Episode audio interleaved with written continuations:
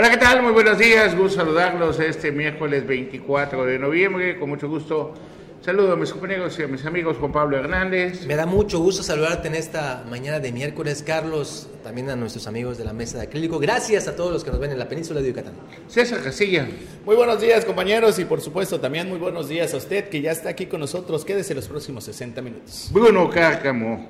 Malufkin Laque, Shinkimakola ¿qué tal? ¿Cómo están? Mucho gusto de estar aquí con ustedes. Eh, viene la mejor hora del análisis político aquí en Quintana Roo. Bueno, pues inicia, por favor, Bruno. Pues bueno, pues eh, el, tema de Morena y la elección de los candidatos y todos los movimientos sigue dando nota, sigue siendo uno de los temas. Ayer precisamente eh, estábamos comentando acerca de Maribel y la senadora Maribel Villegas y sus declaraciones que no estaría en el partido, se haría a un lado del partido si no es ella quien eh, es la candidata elegida por Morena y en ese sentido hubo más declaraciones que eh, eh, dio Maribel precisamente a nuestro compañero Anuar Moguel. Tenemos en la línea telefónica para cerrar este programa a la senadora Maribel Villegas Canché, ¿qué mejor que ella? Para que nos diga cuál es su postura y qué se trató en esa reunión. ¿Qué tal Maribel? ¿Cómo estás? Te saludo con mucho gusto. Muy buenos días, Anuar. Muy buenos días al auditorio. Eh, pues ya aquí en la Ciudad de México y pues bueno, efectivamente el día de ayer hicimos una eh, conferencia de prensa donde ante la pues la preocupación que tenemos los quintanarroenses sobre todo lo que pasamos y vivimos, eh, principalmente el tema de la inseguridad. Y yo, como sabrás, hace unos días me registré. Bien, eh, tenemos algunos fallos con, la, con, la, transmisión, en un momentito más lo retornamos. Pero lo que en ciencia más o menos dijo Maribel es que ella en un momento dado se le fue encima a Mara Lezama sin decir su nombre, ¿no? Así fue. Que si en un, en un momento dado hay este, mano negra en el proceso. O mano blanca, cualquier tipo de mano. Cualquier tipo de mano, pues de que ella dejaría el partido Morena, pero que sí tiene la capacidad de sumarse con cualquier otro actor político, ¿no? Eh, es solo Rafael Marín, no con cualquier otro actor político. No dijo con cualquier otro. Bueno, ella, primero había dicho que no y luego aquí le había dicho a Anuar que sí, que con cualquier... Menos con eh, Mara Lezama. Eh, es, así es, ¿no? O sea, con todos menos contigo.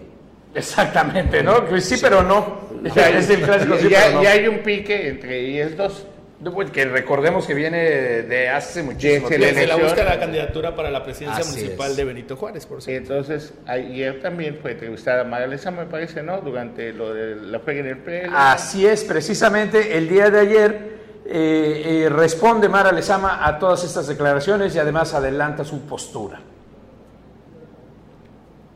Y este. Luego de las declaraciones vertidas por la senadora y aspirante a la candidatura del partido Morena a la gubernatura de Quintana Roo, Maribel Villegas, respecto a que abandonaría las filas del instituto político si no es beneficiada ella o Rafael Marín, la también aspirante y presidenta municipal de Benito Juárez, Mara Lezama, fue cuestionada al respecto en el marco de la primera feria del empleo regional, donde señaló que respeta las opiniones de todas las personas. Sin ahondar más en el tema, dijo que la pandemia ha enseñado que hay que trabajar de la mano y poner en prioridad a los ciudadanos, pero se dijo siempre respetuosa de todas las opiniones. Pues mira, yo soy respetuosa de todas las opiniones de todos los seres humanos y hoy creo que venimos a un gran evento, hoy venimos a tocar vidas, hoy venimos con más de 3.900 ofertas de trabajo, 89 empresas trabajando de la mano en unidad, tender puentes, creo que esta pandemia nos ha enseñado eh, después de un inmenso dolor que hay que trabajar de la mano, que hay que tomarnos de la mano y que siempre hay que poner en la prioridad de lo público a las y los seres humanos, así que hoy es un gran día y siempre respetuosa de las opiniones de los demás, siempre.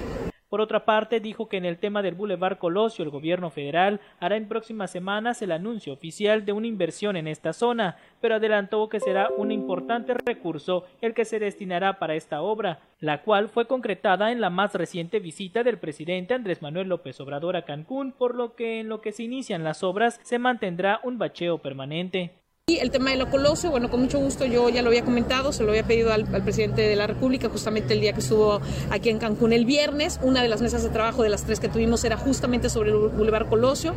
Hay una respuesta positiva, pero también ya de dónde va a salir el, el dinero, que lo dará a conocer él en unos días más, en unas semanas más aquí en, en Cancún, pero viene una, un, no nada más el asfalto, porque lo primero que platicaban era, bueno, y si asfaltamos por el momento este, unos días, y la verdad es que ya no aguanta un asfalto el Boulevard Colosio, tiene que ser un reencarpetamiento de concreto hidráulico, ya está aprobado y viene toda una inversión como entrada a la ciudad, no nada más para los turistas, sino para las y los Benito Juárez, pero el Boulevard Colosio tendrá un bacheo permanente hasta que iniciemos las obras que esperamos se dé a conocer ya el inicio, eh, todos los pormenores de cuánto es la inversión, que será una inversión muy grande, es una obra de gran calado de muchos millones y se dará a conocer eh, por ahí a mediados del mes, quizá entre el 22, 23, antes de Navidad.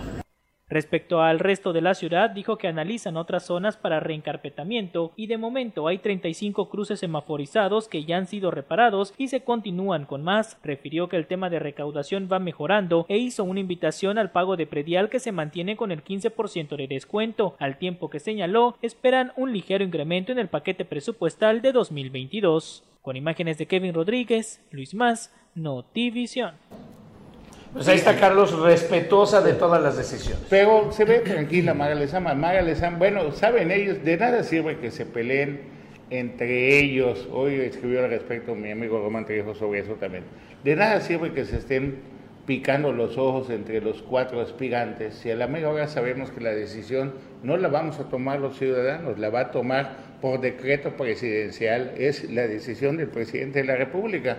¿Ah? Y también vamos a tocar más adelante el tema de eso que empezamos ayer con lo que es seguridad nacional que dijo el presidente. Pues, Ahora bien, Carlos, y también, como dices, no, no nada más va a ser la decisión de él, sino sobre advertencia de María Morinero, el gran personaje de esta elección que hemos estado viendo. Él fue muy claro, si hay ruido, si empieza a haber eh, eh, riesgo de fractura, seré yo. Pero el único momento, el que más, la que más ha incendiado con su declaración ha sido Maribel, pero es el estilo de Maribel que también le ha dado resultados y que tiene seguidores gracias a esa manera pues, de conocerse. Que, sea la mejor o la peor, pues sobre política ya no sabes qué es bueno ni qué es malo. Ya tenemos el audio de lo de, Maribel Villegas.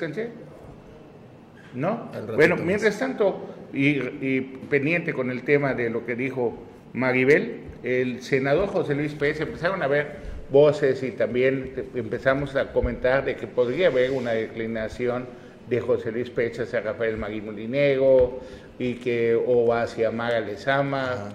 se empezó a manejar muchísimos temas. El senador, visiblemente pues, serio, pues manda esta, esta respuesta, esta es su respuesta del senador José Luis Pérez, que también está en la contienda para la candidatura de Morena por la gubernatura de Quintana Roo. Vamos a verla. Amigas y amigos, en estos días han surgido declaraciones que me involucran y malinforman a la ciudadanía. Para evitar confusiones, informo lo siguiente. Primero, sigo inscrito y firme como aspirante a candidato para gobernador en mi partido y no declino mi aspiración en favor de nadie. El proceso de selección marcha ordenadamente y debemos respetar los tiempos. Segundo, desautorizo cualquier declaración de persona alguna en mi nombre o que mencione que yo he afirmado tal o cual cosa. Que nadie haga caso de dichos. Cuando tenga algo que decirles, lo haré, como lo hago ahora, a través de mis redes sociales. Paisanas y paisanos, son tiempos para defender el futuro que queremos. Son tiempos de defender la plaza, no de abandonarla. ¿Está bien? Interesante, ¿eh? Pues sí, interesante. Sí, ellos van a estar en la contienda hasta que les ordenen estar en la contienda. Ellos saben cómo se va a jugar esto. O sea, está bien que sigue el senador Peche en la contienda, sigue Luis Alegre en la contienda, sigue porque todavía no se ha definido quién va a ser. Lo que son son opiniones de cómo se ven las cosas, de que puede ser fulanito o sotanito. Si al final de cuentas, pues ¿quién es el más cercano a Rafael? José Luis Peche. Pero también hay que, no hay que olvidar que Rafael Marín Molinero fue el que recomendó que sea el candidato de Trun Jorge Portilla Manica. Y a nivel nacional no le dieron la oportunidad de que sea Jorge Portilla, quien viene siendo pariente, porque fue el cuñado de su primo hermano Nico. Mm. ¿Ah? Ah, sí, sí, cierto. Entonces, Sí. no todo lo que dice Rafael Marín Molinero también se cumple en el Estado. Hay cosas que tampoco le salen, aunque el consentido de él o la persona en la que más confía, Rafael Marín, pues es el senador José Luis Pérez Barrio. Sí, de ¿no? hecho, fíjate que ayer igual circularon algunas imágenes, ahorita lo está preparando nuestra superproducción, donde eh, a Rafael Marín Mollinedo, que tiene su despacho allá al ladito, al ladito del que manda en el país, pues muchos que están aspirando A los una- magistrados. A una magistratura, Carlos, entre ellos eh, el actual notario con suplencia, evidentemente tiene un suplente en su notaría allá en Cancún, Eiden Cebada, pues acudió también con Rafael Marín Mollinero. A buscar la bendición. Pareciera que todo el mundo está ahorita... eh, Igual pasaba buscando con afuera Rafael. de- de- de- del Cumbres, en el Starbucks. Ah, ahí, exactamente. Ahí toda, toda la gente buscaba a Rafael Morillo. La bendición Y- están buscando. Y ya se juntaron con, todos fueron a pedirle la nuestra a Rafael Morillo. Ya está lo de Maribel. Ya está lo de Maribel. ya A ver, vamos a regresar a to- retomar el audio de, de Maribel, a ver qué, qué dijo. ¿Quién mejor que ella para que nos diga cuál es su postura y qué se trató en esa reunión? ¿Qué tal Maribel? ¿Cómo estás? Te saludo con mucho gusto. Muy buenos días, Anuar, muy buenos días al auditorio. Eh, pues ya aquí en la Ciudad de México y pues bueno, efectivamente el día de ayer hicimos una eh, conferencia de prensa donde ante la pues la preocupación que tenemos los quintanarroenses sobre todo lo que pasamos y vivimos, eh, principalmente el tema de la inseguridad. Y yo, eh, como sabrás, eh, hace unos días me registré como aspirante a la gubernatura de, de Morena y eh, sí lo hago con el legítimo, la legítima aspiración, pero también con la preocupación y, y lo, lo digo eh, de, que haya reglas claras, piso parejo y que sí eh, lo más importante para nosotros, para Quintana Roo, para los quintanarroenses, es defender a Quintana Roo. Hoy presentamos, eh, se presenta una crisis de inseguridad tremenda en todo el estado y que vemos que este gobierno que va de salida, pues prácticamente fue un fracaso su estrategia de seguridad. Pero bueno, hoy lo que nos vamos a enfrentar en los próximos cinco años es definir quién será, eh, qué, qué Quintana Roo queremos. Y en ese sentido, yo planteo que, eh, por supuesto, no estoy de acuerdo de la reelección del gobernador Carlos Joaquín en la figura de una persona y que si esto implica que yo me tenga que ir de Morena. Pero también eh, planteo en la mesa que también, como yo, está preocupado Rafael Marín Mollinero porque pues así también como a mí me hablan pues empresarios, hoteleros, la ciudadanía, la ama de casa, también a él y que con él cerraría yo filas. Y en ese sentido eh, el día de ayer platicamos por la noche ampliamente eh, los puntos de coincidencia y que ante todo estaremos defendiendo al Estado eh, porque finalmente ahí eh, Quintana Roo nos dio la oportunidad de tener una familia y que nos preocupa lo que estamos viviendo ante el clima de inseguridad y que pues obviamente hay grupos de, intereses políticos y económicos que, que, quisieran que esto continuara, pero pues somos más los quintanarroenses eh, buenos que queremos rescatar ese Quintana Roo que ha sido tan generoso con todos los quintanarroenses. Entonces sí se habló del tema del proceso interno en esta reunión con Rafael Marín, que muchos llaman el quinto aspirante o el aspirante no registrado. Sí, te, te, quiero comentar que incluso la secretaria general Citlali plantea que no necesariamente los que están registrados son los que van a participar. Eh, eh, la propia convocatoria establece en letras chiquitas, como bien dicen, que el Comité Ejecutivo Nacional, a través de la Comisión Nacional de Elecciones, hará dos propuestas de aspirantes más, independientemente de los que se registraron.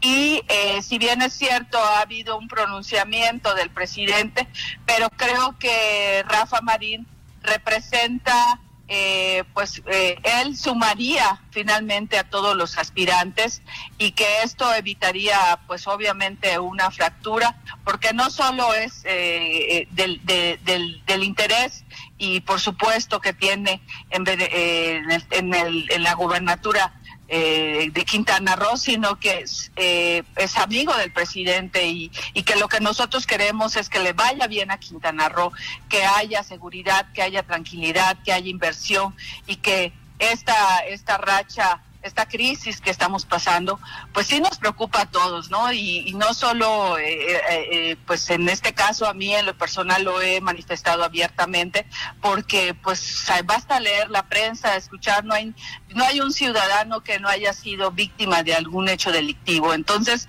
esa es la preocupación. Estamos a tiempo, creo yo, anual de poder eh, cambiar el rumbo de Quintana Roo y que, se consolide la cuarta transformación.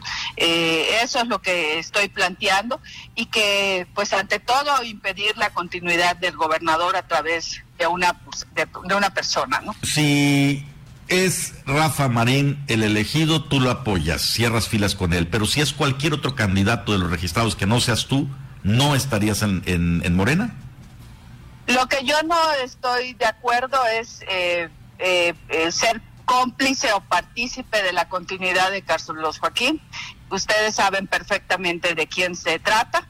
Yo puedo platicar y dialogar y acordar con cualquier otro personaje, menos con esta persona que representa la continuidad de Carlos Joaquín. Gracias, senadora, por tomar esta llamada. Ahí está, justo. Bueno, ¿a quién se refería Maribel Villegas? Bueno, vamos a los Pero antes que nos vayamos, eh, aquí te tengo la imagen. Precisamente Jorge Portilla, eh, hace dos días acaba de mandar esta imagen, esta fotografía, ¿eh? A ver, vamos Hablando. Aquí está, con Rafael ah, Mollinedo. Y ese fue uno, y el siguiente tweet que manda Días de Relax, aquí saludando a mi, a mi amigo Rafael Marín. Claro, pues la propuesta, les decía yo, de Rafael Marina. y fíjate lo que manda ayer, y que se zamarreó el panal. Me apoya Quintana Roo, lo digo y lo repito, Rafa Marín va. La única es, la, esta es la única, la unidad es garantía con Rafael. Bueno, don Jorge Portilla no, no, no, pierde nunca, ¿no? Nunca. En la época de Beto y de Carlos Joaquín, en las mañanas marchaba con Beto y en las tardes con Carlos Joaquín. Pues sí, las duras, sí, hay recuerdos de historia, ¿no? Ya tenemos igual la otra imagen, digo, para no cortar el tema. Lo que les decía de este aspirante eh, que está en la terna. Pero vamos al corte, regresamos para no perderle. Bueno, pues vamos al corte, regresamos.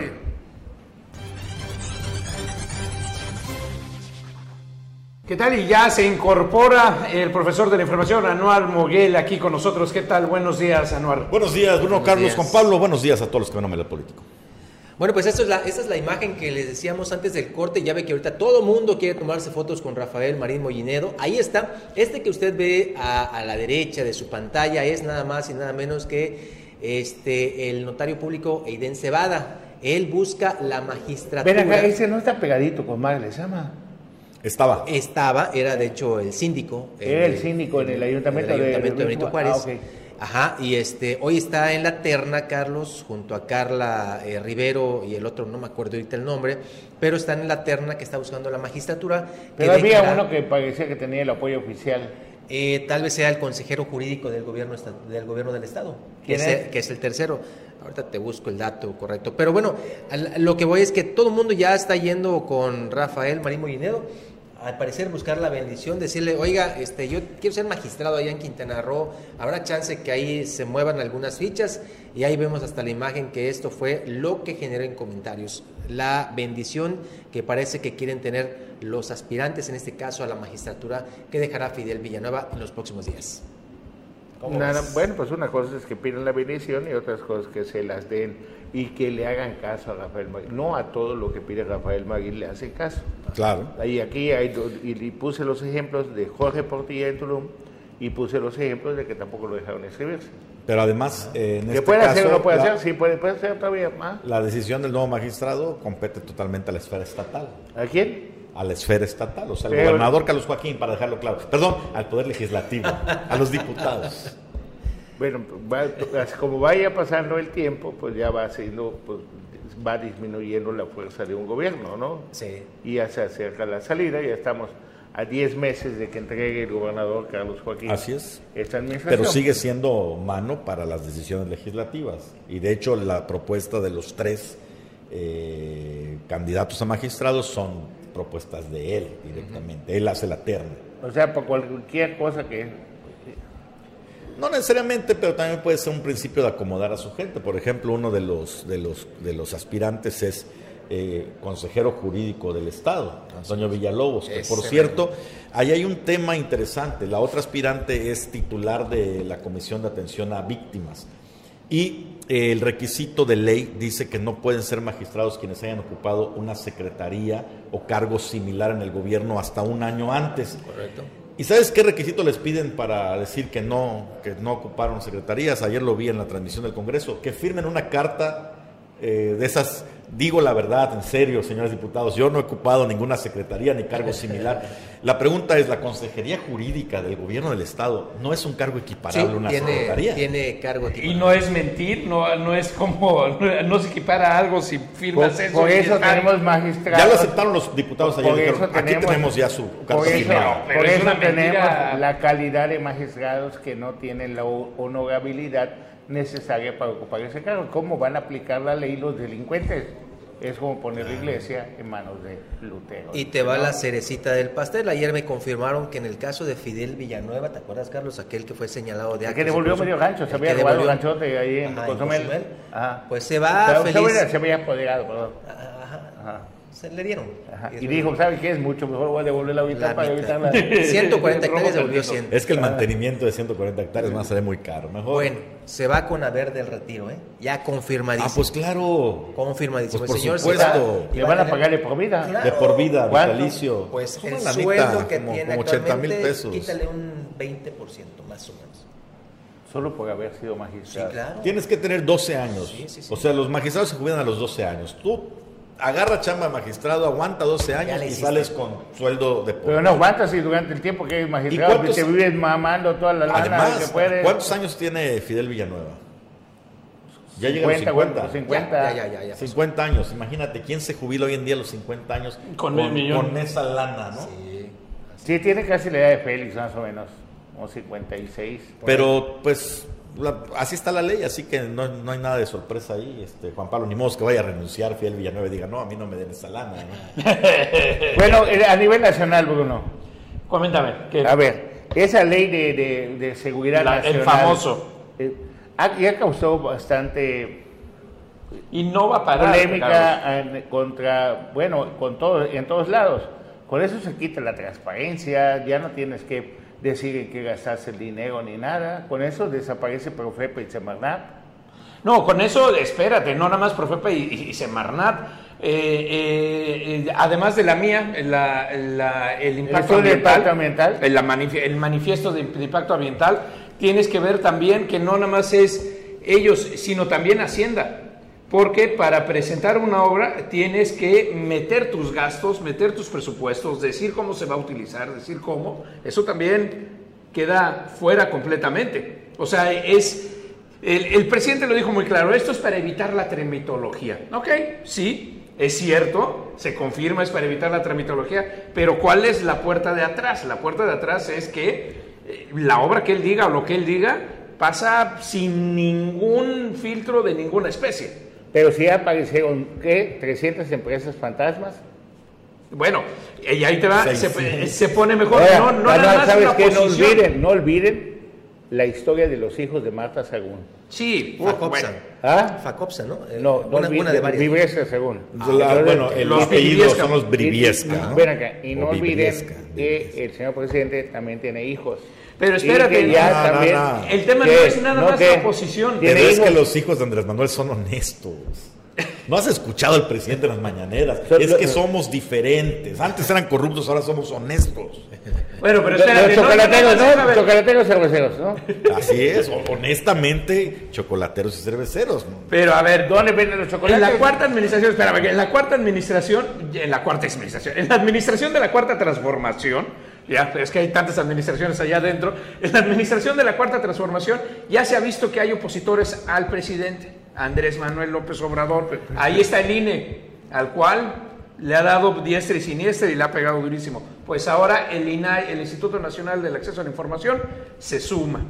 Y el INAI exactamente está mandando una controversia constitucional, una controversia al máximo nivel por el tema de que se va a desaparecer y se van a blindar el acceso a la información de todas estas obras. Que en este caso esta controversia está plenamente justificada. Sí, claro, porque son Michael. obras en adelante, no las que ya están. Pero es Insisto, que, ah, de- Seguridad Nacional ya hay dos. O sea, es que aparte tenemos que partir de ahí, no está ganando nada porque ya son dos obras de las tres, ya dos son de Seguridad Nacional. El aeropuerto, que es de uso mixto, está en una base militar y lo usan los militares, ya funciona, ya opera ese, el, el- el aeropuerto Felipe Ángeles, ya opera la mitad de las pistas militares porque tuvieron los militares que ceder su pista y su aeropuerto. ¿Cuál es la importancia? Salen alrededor de 50 vuelos al día de ese aeropuerto hacia el resto del país, más todas las patrullas, más todos los vuelos de los helicópteros. O sea, es un, es un, es un- es el aeropuerto más importante para eh, la defensa de México y evitar intercepción y todo. El otro, de la refinería Dos Bocas, ya es de seguridad nacional por ser una instalación energética, como las presas, como las hidroeléctricas, está ahí. ¿Qué nos van a pasar? Lo que comentábamos ayer, el tren Maya lo van a hacer de seguridad nacional y olvídense que los empresarios quieren cambiar el trazo, punto. Eso ya no entra, es de seguridad nacional. Olvídate que a los ejidatarios pagan eh, la expropiación, es de seguridad nacional. Y tiene todas estas Y aristas. los el tema. vestigios arqueológicos también. Y, Es de seguridad y nacional. lo que tienen que de desbastar también es seguridad nacional. Y también un puente peatonal es se seguridad nacional. todo lo que se Todo lo que se le hinche los huesos al presidente es de seguridad nacional. Así es. ¿Ah? Pero ¿qué nos extraña? A ver, nos, nos está extrañando esto porque tiene el apellido López Obrador, pero No. vámonos a Carlos Salinas, vámonos a Vicente Fox, vámonos. Usaban a otros todos métodos. atrás. Usaban otros métodos, Otros pero era lo mismo. Sí. O sea, todas las carreteras que hizo Salinas El ejercicio del poder- fue por la necesidad del gobierno y se atravesó medio país y se quitó y a nadie le pagaron nada. El ejercicio del poder siempre ha sido de la misma manera, pero simulaban al menos respeto a las instituciones y la Menos Constitución. así.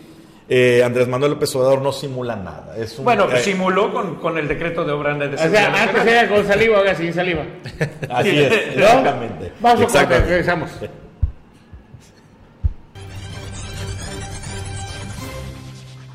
De vuelta aquí en Omelet Político a la media hora. Y bueno, para no dejar el tema y la mesa calientita, ahorita que estamos hablando de el asunto nacional, hay otro asunto nacional y este tiene unas implicaciones directas a Chetumal.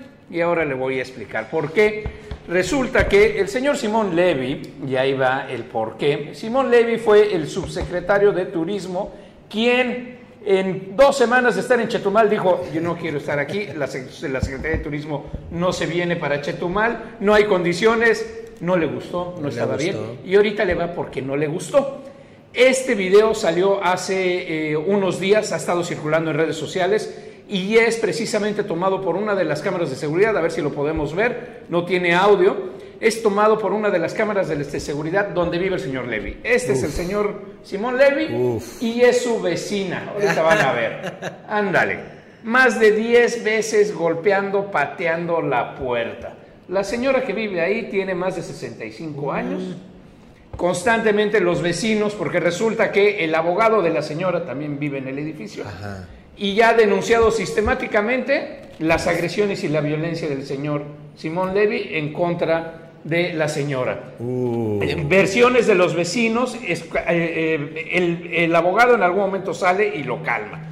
Porque la señora gritó, ayúdeme, me está amenazando de muerte. El señor Simón Levy amenazó de muerte, saquemos ya el video, amenazó de muerte a la vecina. ¿Y por qué la de amenaza de muerte a la vecina y por qué no quiso venir a Chetumal? Pues aquí está. Este es el edificio en Campos Elíseos, el número 103 en la colonia Polanco. Campos Elíseos, la calle más cara del distrito para vivir. Este es el edificio. Resulta que la señora es dueña de los terrenos y le dijo al señor Simón Levy, tú construye. Construyeron los primeros cuatro pisos. Llegó la delegación Miguel Hidalgo, esto hace eh, tres años, cuatro años, en el 2017 y la clausuró, porque el señor quería violar la, eh, los reglamentos, él vive en el cuarto, y agregarle el quinto y el sexto piso. Se la clausuran porque no los puede aumentar así, cambia, la administración cambia todo y construye los otros dos pisos. A la hora de construir los otros dos pisos, tiene tres departamentos en vez de uno que le habían acordado. La señora empieza a decirle, oye, No es así. ¿Dónde están las escrituras de todo? ¿Dónde está la plusvalía que yo iba a tener con estos edificios, con, con este edificio, con estos departamentos? El señor Simón Levy se niega a darle nada. Se van a juicio. Y ahí te va el asunto, que es la cereza de todo esto. El juicio lo pierde Simón Levy. por todos lados. Lo pierde porque el juez declara que no se puede. ¿Y cuánto crees que tiene que pagar el señor Simón Levy por no vivir en Chetumal ahorita? 30 millones de pesos. Un millón y medio de Ah, dólares caray. es la suma que tiene que dar y tiene que dejar su departamento de tres pisos en Campos Elíseos. Tómala. Por eso, por eso no le gustó a Chetumal. Escandalazo lo de Simón Levy, eh, sobre todo porque él en redes sociales da una imagen Muy de activo. de- político, de activo. Estoy en, en contra de la 4T, estoy en contra de No todo. necesariamente, está a favor de la 4T. Objetivo por una línea, reclamo, critico. Le va a pegar muchísimo a la imagen que tenía. Pues es que tú, Simón no- Levy. esto es como la mafia, no te puedes salir. Y al salirse y al meterse contra Torruco y entre todo eso, pues pierdes el manto protector de la 4T y ya no es de seguridad nacional. Bueno, en Tulum, en Tulum, en Tulum, el presidente municipal Marciano Sul supervisa también el bacheo que inicia en el municipio de Tulum. ¿Qué era producción? En cualquier momento. Ahí va la nota. Banderas.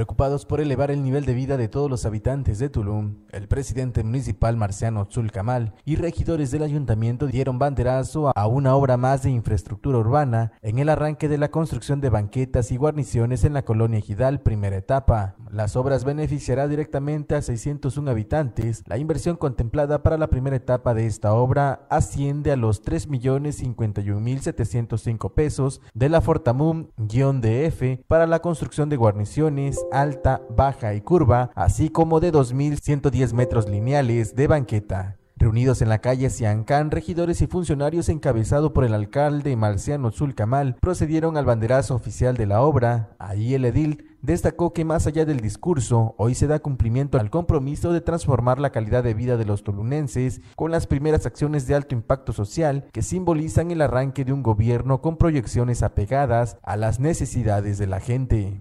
Previo al banderazo de inicio de obra, el municipio no dudó en reconocer a su cuerpo colegiado, síndico y regidores que, abiertos a las exigencias y necesidades de la gente, siempre anteponen al pueblo para la aprobación de proyectos e inversiones que transformarán a Tulum. Para Notivisión, Leonardo Hernández.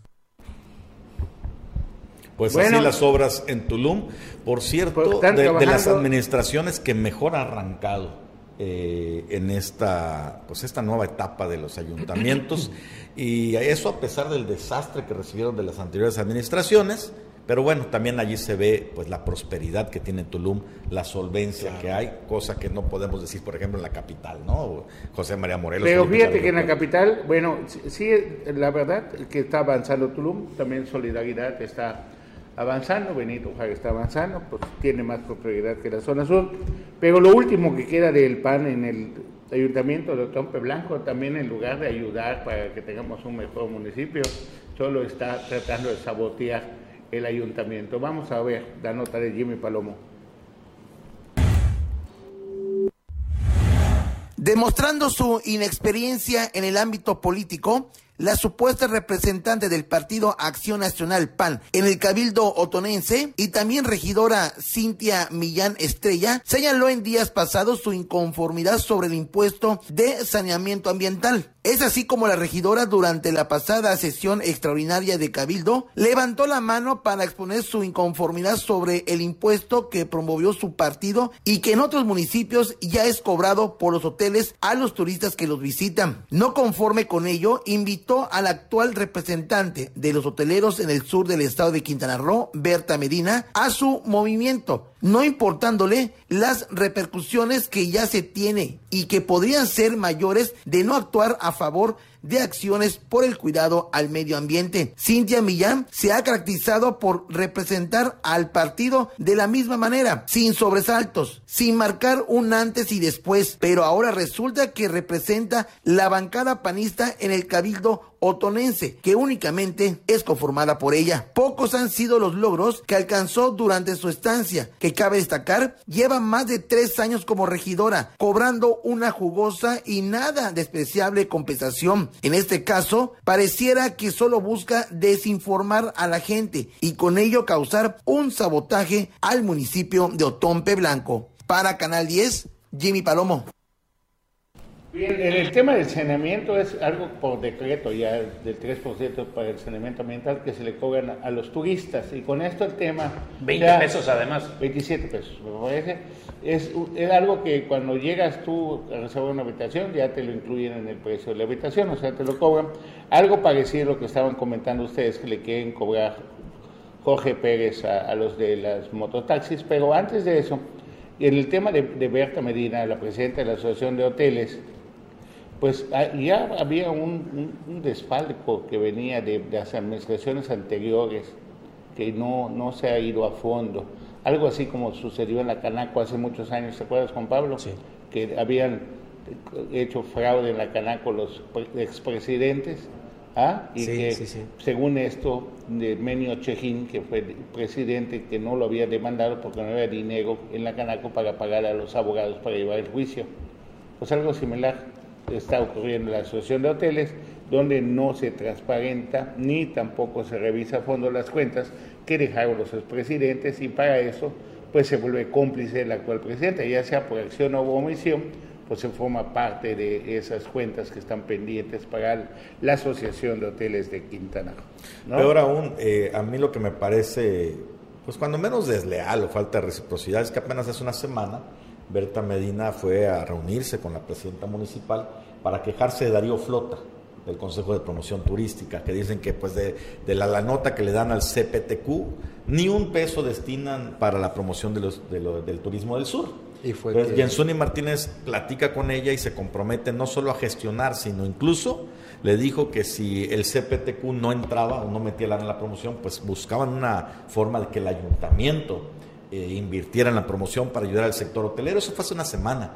Salieron con ese compromiso y ese diálogo.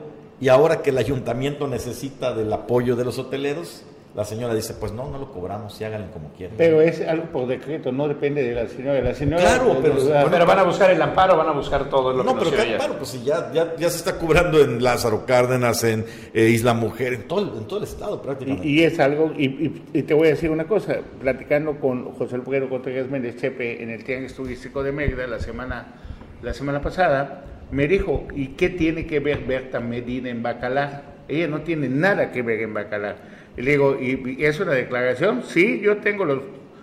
Sí, y lo digo de frente.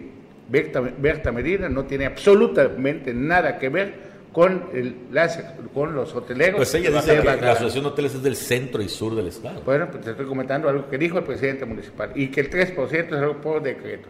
Si hay con mucho gusto están abiertos los micrófonos, si la señora Berta Medina quiere hacer alguna declaración al respecto del 3%, pero eso ya está legislado. O sea, ya estamos adentro con ese impuesto. ¿No? Y por otro lado, bueno, comentabas que los mototaxis les quieren cobrar, Juan Pablo Hernández. Los, motorrepartidores les quieren cobrar mil pesos de manera anual.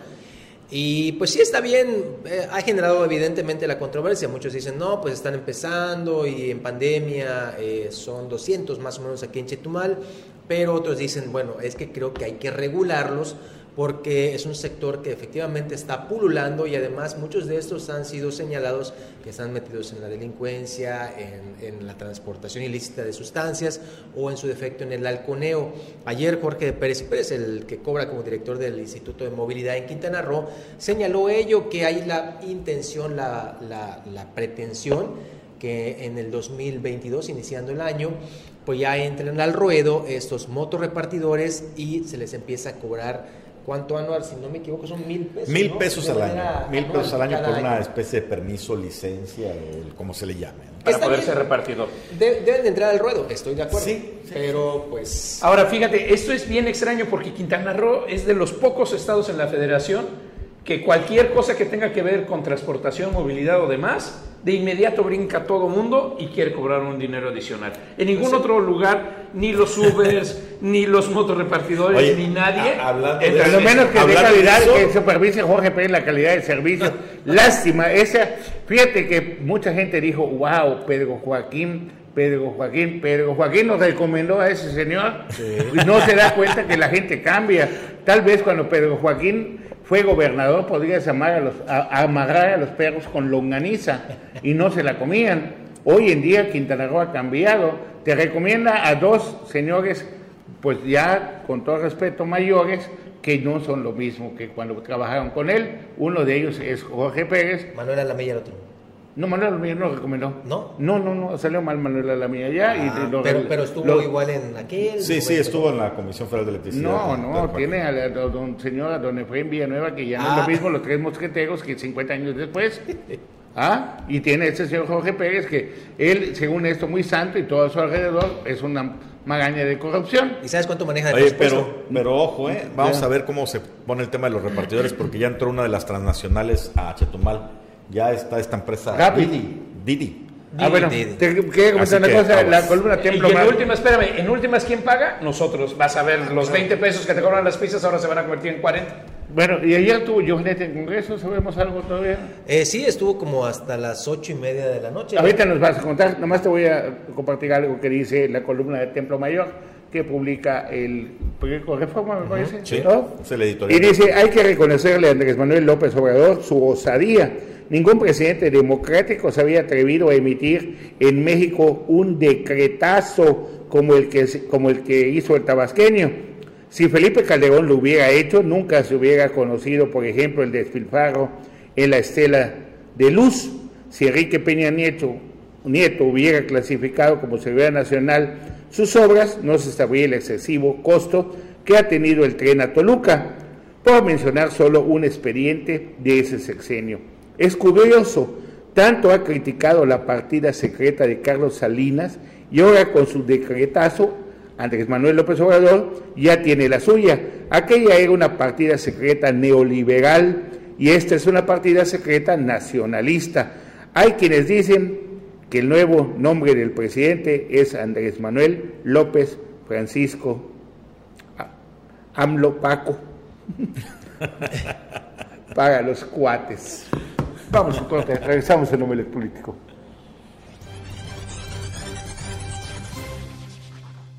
De regreso a Omelet Político. Ahora sí, Juan Pablo, ¿cómo estuvo la cosa? Bueno, hay dos temas eh, que me gustaría tratar, Carlos, si me permites. Uno es, hace un ratito eh, estuvimos platicando con el doctor Manuel Aguilar Ortega y dio un posicionamiento sobre el tema de Rafael Marín Mollinedo, evidentemente el tema que los políticos están tratando hoy día. Dijo que si no hay unión, existe un riesgo de que el que gobierne Quintana Roo, hombre o mujer, sufra evidentemente de una posible ingobernabilidad ante esta ruptura que puede haber de algunos grupos políticos. Si me permites, vamos a escuchar tantito qué dijo el doctor Manuel Aguilar y regresamos a, señalar lo que diga. Lo de lo único que hablan es de egoísmo. El no salir a decir me sumo, eh, inmadurez, eh, el no salir a decir me sumo, quien sea, ¿eh? Y yo no he escuchado que los otros candidatos digan me voy a sumar, voy a aportar lo que tengo, quien sea. Hasta, hasta el momento solo he visto yo voy, yo voy, yo voy, yo voy. Ese es un gran riesgo, porque aquí no hay nada seguro hasta que no sucede. Y quien sea el candidato o la candidata y tenga la humildad de reconocer eso que usted dice, que si no hay, si no hay realmente un trabajo de inclusión de todas y todos, puede suceder Pueden haber sorpresas, no solamente en términos de ingobernabilidad, sino también de que los resultados no sean los esperados. Y por eso, en mi ¿Cómo ves? Pues es que, mira, imagínate que se desprenda de Morena el grupo político de Manuel Aguilar. Se pone a temblar el partido. se pone a temblar el partido. A todos, sí, no, esa fractura sería. Se hunde el barco. Guinda. Bueno, ese, ese es el tema que eh, dio hoy Manuel Aguilar. Y también ayer, eh, pues Carlos Pérez Zafra, siempre pendiente, me dijo que a las 3, 3 y media estaría la Secretaría de Finanzas en el Congreso local. Recordemos que la vez pasada, inclusive hasta le hicieron una taquiza allá afuera del Congreso. Pues ahí estuvimos y pasaron las horas y nada. Llegó la sesión de ayer, evidentemente, que tenía como 37 mil puntos. Y eh, la llegada de Johanet finalmente se pospuso a eso de las 8 y media, 9 a las 11 de la noche casi ya estaba saliendo la doctora. Y pues fue, ahí tenemos algunas de las imágenes, fue a entregar, eh, bueno, no entregar, sino hacer eh, un análisis más a profundidad de lo que es el paquete fiscal, Carlos, que va a, que ya está en, en comisiones precisamente en el Congreso para ejercerse en el 2022. El paquete fiscal ya fue entregado evidentemente, pero está, eh, pues ahora sí, el estira y el afloja para ver cuánto le va a tocar a tal organismo, a los ayuntamientos y, demás. A los diputados. A lo- ¿Sí? Ah, no, no, no, No, bueno, sí. Sí. Sí, claro, al Congreso. También, pero pues mira, están rayados porque la ley dice que no pueden recibir menos que el año anterior. Ni los órganos autónomos. Ni los órganos autónomos. O No puede haber que los aumentos que han conseguido ya no se los quitan. Se queda nadie. como aumento. Entonces ya se, pues, entonces fue cena ya, no fue tacos, ¿no? Sí, pero ya no hubo cenita ni nada, ¿no? A lo mejor eh, en otro lado, sí, pero ya en el Congreso ya, ya no hubo. Va a estar interesante qué va a pasar, porque pues ahí hay un pendiente de con proveedores y todo eso. Eh, que, Sí. fíjate que ayer... Entonces va a haber reestructuración de deuda, no va a haber reestructuración de deuda, y en los últimos meses necesita oxígeno para terminar un gobierno. Aunque ayer la, eh, la secretaria de Finanzas dijo, porque fue dos veces, en la mañanita fue a, a un evento y se le en- entrevistó sobre este tema de los proveedores. Dijo, eh, antes se concluya el año debemos estar eh, tablas con todos, pagarle a los proveedores. Así que le da esperanzas a, a muchos. Pero no dijo qué año, ¿no? Bueno, ayer, el día de ayer, fíjense que una lancha se, echó a perder el motor pegado a los arrecifes, eso es algo de lo más peligroso que puede haber cuando estamos navegando, y pues se volteó la lancha pegado a los arrecifes con turistas. Entonces, inmediatamente, heroicamente, el grupo de, de prestadores de servicios, ¿sí? agarraron y fueron entre todos, se unieron al rescate de, la tripulación, de todo esto. Entonces vamos a ver la nota de Jimmy Palomo, por favor.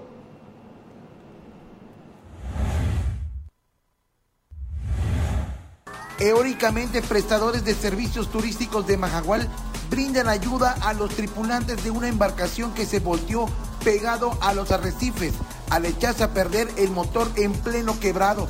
Al final, entre todos, lograron regresar a su posición normal a la embarcación y fue arrastrada hasta la orilla.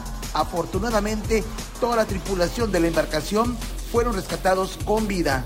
Para Canal 10, Jimmy Palomo. a todos los amigos de Majagual que nos compartan estas imágenes y siempre estén pendientes, pues ahora sí, de salvar la vida. También estaba ahí la Secretaría de Marina. Y urge poner un poquito más de atención para, como un mirador, como hacen en esas playas en las películas de los guardianes de la vía, ya viste que hay unas torres sí, sí. para estar vigilando. Entonces, Ah, yo pensaba que, que nos, que nos pusieras unas chicas salvavidas. hay, ahí. no, hay chicas salvavidas, digo, Bueno, no como las guardias. Bueno, no, no. Las turistas que llegan de diferentes partes del mundo a Mahahual vía cruceros, algunas están de tan bien, así como la de las películas, ¿no? Bueno, muchísimas gracias a todos los que ven Omelé Político. Bruno, muchas gracias. Gracias, Ana Muriel. Juan Pablo Hernández, La orden. don Carlos Toledo, muchísimas gracias por toda su confianza. Pásela bien, por favor. Mi y su esposa, doña Aida Torres Vaca, muy buenos días.